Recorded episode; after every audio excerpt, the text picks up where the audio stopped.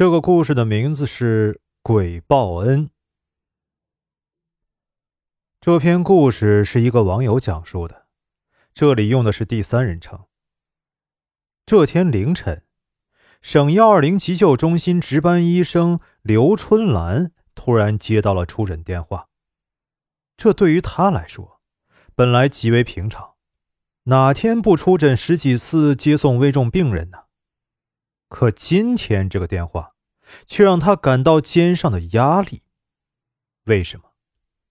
因为这个电话是市长值班室直接打来的，说必须把这个病人抢救过来。值班秘书说，一周后，这个人要出席全国道德文明先进表彰大会，并要现场发言的。刘春兰急切地问。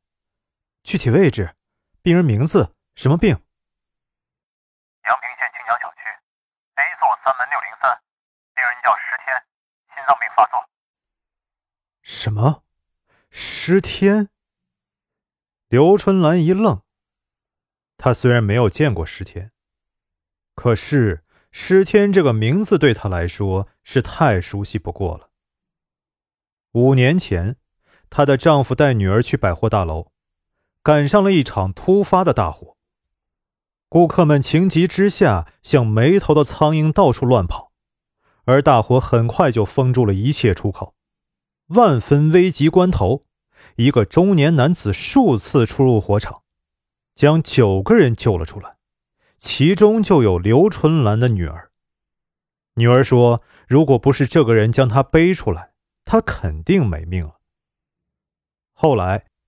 媒体挖出这个中年男人叫石天，但是这个石天却极为低调，不愿接受任何人的报答和感谢。刘春兰也就无缘与石天见上一面。没想到今天能以这样的机会与恩人见面。刘春兰等人以最快的速度赶到了阳平县清江小区，将石天抬上了急救车。一个十岁左右的小女孩哭着说：“爸爸突然发病，她给爸爸喂了药，可是爸爸仍然昏迷不醒。她在万般无奈之际，想到了给市长值班室打电话。”刘春兰随口问：“你妈妈呢？”女孩说：“妈妈五年前就走了，因为爸爸被大火烧残了。”刘春兰扫了一眼石天，他的脸上布满肉疙瘩，就像电影《夜半歌声》中的宋丹萍，太吓人了。刘春兰心头掠过一丝悲凉。英雄可爱，可是英雄的处境却是现实的。刘春兰抓紧给施天进行了就地检查，还好，施天因吞过急救药，病情暂时稳定，但是必须马上进行下一步的治疗。否则很危险。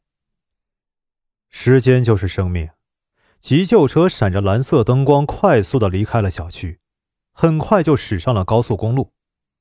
刘春兰知道，再有十几分钟就能抵达急救中心，于是低头盘算用什么方案抢救石天最好。突然，他感到车速慢了下来，而且越来越慢。他着急的对司机说：“师傅，快点开！”病人还没有脱离危险呢。司机说：“我也想快啊，可是快得了吗？”刘春兰抬眼一看，不知什么时候，高速公路上起了浓浓的大雾，滚滚的雾就像飘舞的棉絮，一团团的在公路上滚动着。虽然急救车开着大灯和防雾灯，可是此时就像在茫茫宇宙中一只萤火虫的亮度。司机瞪着眼睛，急得汗水顺着脖子往下流，可是汽车仍然像瞎子一样一步步的挪着，速度还没有步行快呢。刘春兰心急如焚，难道自己女儿的救命恩人就眼睁睁在自己手上失去生命？她忽地站起身来，冲到司机后面，急迫地问：“师傅，快想想办法呀！”司机这时有些恼火，说。我能让汽车插上翅膀吗？刘春兰急得给急救中心打电话，希望立即增援。可是中心主任说：“遇上大雾，我们也出不去呀。”刘春兰又给石天检查，情况很不好，不能再耽误了，否则真的就回天无术了。急救车像只蜗牛，在高速公路上慢慢的爬行，全车的人除了石天外，都急得不得了。突然，前面的路上模模糊糊有个人影。司机以为自己眼花了，揉揉眼细看，确实是个人啊！他一个急刹车停住了，探出脑袋骂道：“你不要命了！”拦车的是个年轻姑娘，也就二十五六，身着一身藕色衣服。他对司机笑笑说：“大哥，我有急事儿，搭个车。”司机没好气的说：“不行，我这又不是公交车。”可那姑娘堵在急救车前不走，弄得急救车过不去，这才是秀才遇上兵，有理说不清。刘春兰就说：“得得得，别跟他纠缠了，让他上来吧。一只羊是放，一群羊羊也是放啊。”那姑娘上了车，对刘春兰一个劲儿的感谢。车继续前行，仍是老蜗牛似的。那姑娘火了，说：“我还有急事儿呢。”你们这速度什么时候能到省里啊？司机没好气的说：“你有能耐你来开啊！”姑娘一听，立即就让司机离开驾驶台，由他来开。司机说：“你开什么玩笑？我二十年驾龄了，都不敢开快，你以为你是谁？”姑娘笑笑说：“我是驾校的教练，专门跑这条路的，我对这条路熟悉，让我试试看吧，不行再换。”司机仍不干，可刘春兰却动心了，也可能是病急乱投医吧，竟对司机说：“师傅，就让他试试吧，没准能行呢。”司机火了：“刘医生，你也不想想，他光凭一张嘴说，你见过他开车吗？”刘春兰平时文文静静，从不与人吵嘴，可此时大概是心急如焚，火气骤升，竟开口顶撞司机：“你不让他开！”你怎么知道他不行？司机一赌气，骂骂咧咧的就离开了驾驶台。那姑娘神色悠悠的坐上了驾驶位，一挂档，一踩油门，车呼的就窜了出去，嗖嗖嗖的一下子，时速就上了八十公里。他仿佛不是在开车，而是在开飞机，驾驶着飞机穿云破雾。这下子，全车的人都愣了，你看我，我看你。不敢相信这是真的，也信服了一句老话：“山外有山，人后有人。”没想到在这样复杂的路况下，竟能有如此能人。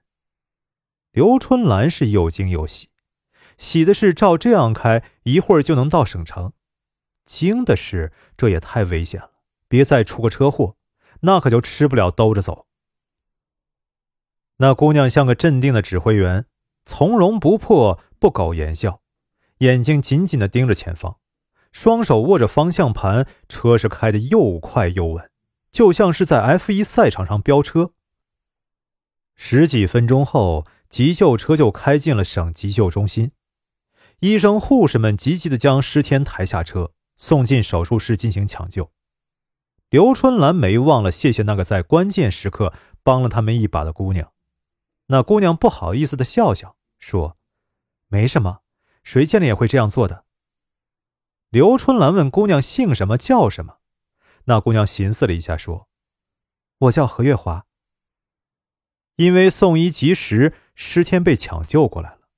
主持手术的医生说：“再晚到十分钟，那就来不及了。”谢天谢地啊！